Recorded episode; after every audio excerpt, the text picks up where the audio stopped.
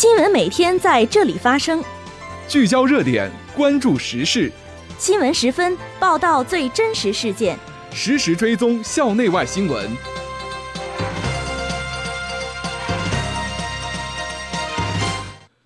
听众朋友，下午好，欢迎收听今天的新闻十分。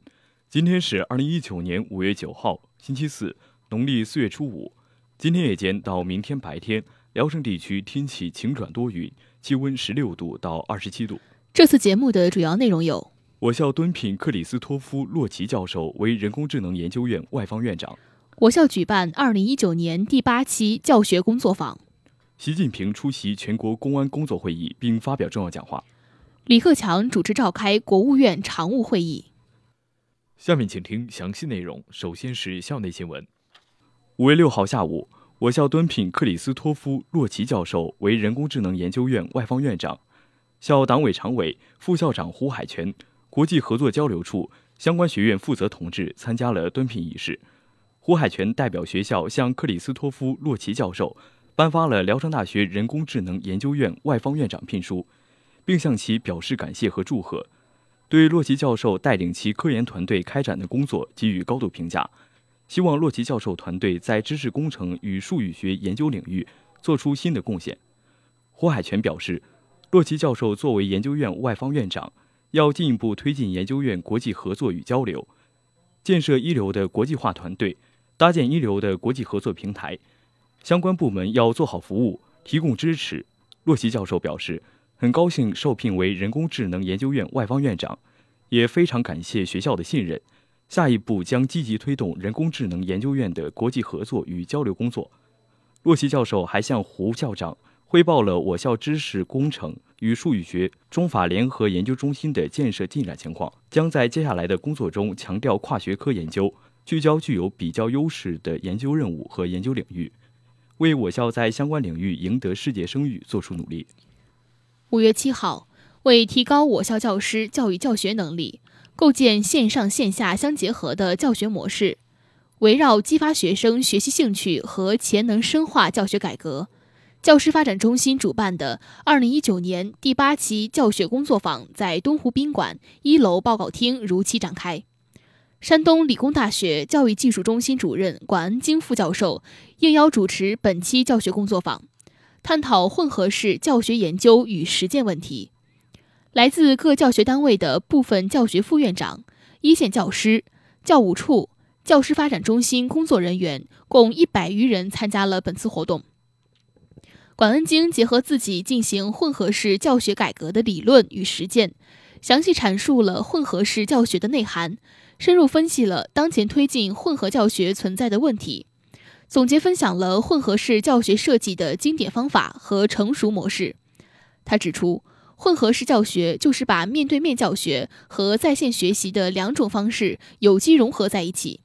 能够从根本上改变课堂教学结构，并体现以学生为中心的一种现代化教学模式。会后，他就混合式教学研究与实践相关问题与参会教师进行了深度交流、探讨、互动和沟通。五月七号上午。山东省技术市场协会第四届会议代表大会及换届选举大会在济南召开。会议由省技术市场协会秘书长曾海志主持，山东省市场技术管理服务中心主任李百东出席会议并致辞。山东省各市科技局、技术市场管理部门、高校和科研院所以及技术贸易单位的领导和相关工作人员共八十余人参加了大会。我校服务社会处处长任忠明代表学校参加了大会。我校正式成为山东省市场技术协会会员。山东省技术市场协会由与技术交易和管理等活动有关的技术市场管理部门、高校、科研院所、技术贸易单位团体组成，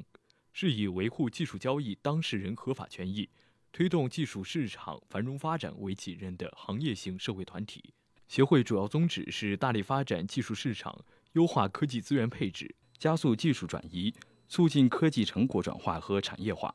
为经济社会发展转变和产业结构调整、增强企业技术创新能力提供服务。下面是学院快讯。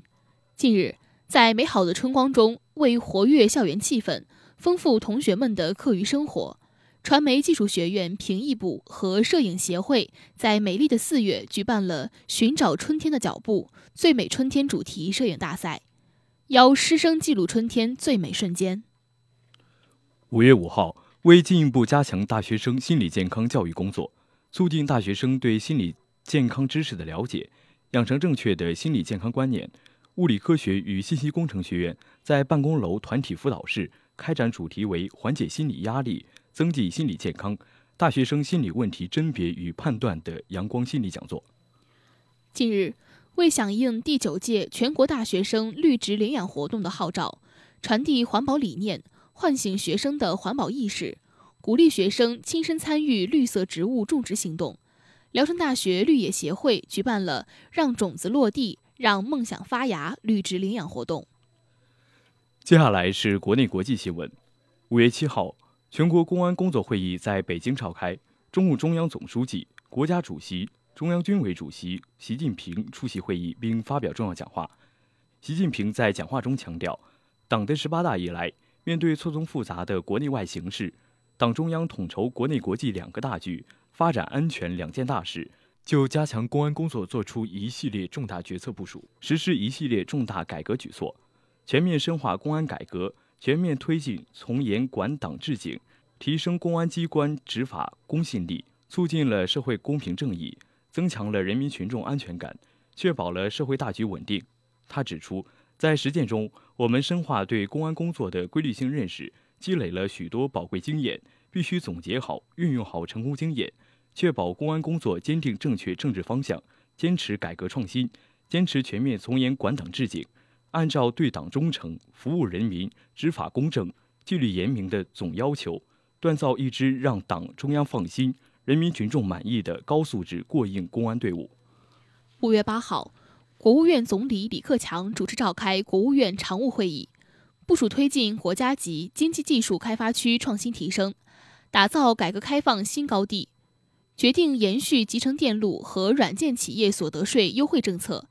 吸引国内外投资更多参与和促进信息产业发展。会议指出，目前我国共有二百一十九家国家经济开发区，生产总值、财政收入均占全国百分之十左右，进出口贸易利用外资占百分之二十左右，主要指标增速超过全国平均水平，同时还有很大新潜力有待释放。集成电路和软件产业是支撑经济社会发展的战略性、基础性和先导性产业。通过对在华设立的各类所有制企业，包括外资企业，一视同仁，实施普惠性减税降费，吸引各类投资共同参与和促进集成电路和软件产业发展，有利于推进经济结构优化升级，更好满足高质量发展和高品质生活需求。五月八号。以“爱乡愁”为主题的海峡两岸诗歌音乐晚会在湖南省怀化市举办，拉开了首届海峡两岸诗人楚辞之旅的帷幕。在活动现场，台湾著名诗人郑愁予与中华全国台湾同胞联谊会副会长杨义洲等一起，用分别取自雪峰山和阿里山的土栽下一棵橘树，并用沅江水和日月潭水浇灌，以此象征同根同脉的中华文化。姬国胜、郝娟。吕明和郭靖等朗诵家现场朗诵了“谁也不能高过你的头颅”“乡愁”“沁园春雪”等诗歌名篇。据了解，从五月九号开始，两岸诗人将以怀化为起点，沿着屈原流放的道路采风，最后抵达汨罗，祭祀屈原，进行为期一周的楚辞文化寻根之旅。听众朋友，今天的新闻时分就为大家播送到这里。编辑：单秋阳，播音：于天竹、赵凡娇。感谢您的收听，下次节目再会。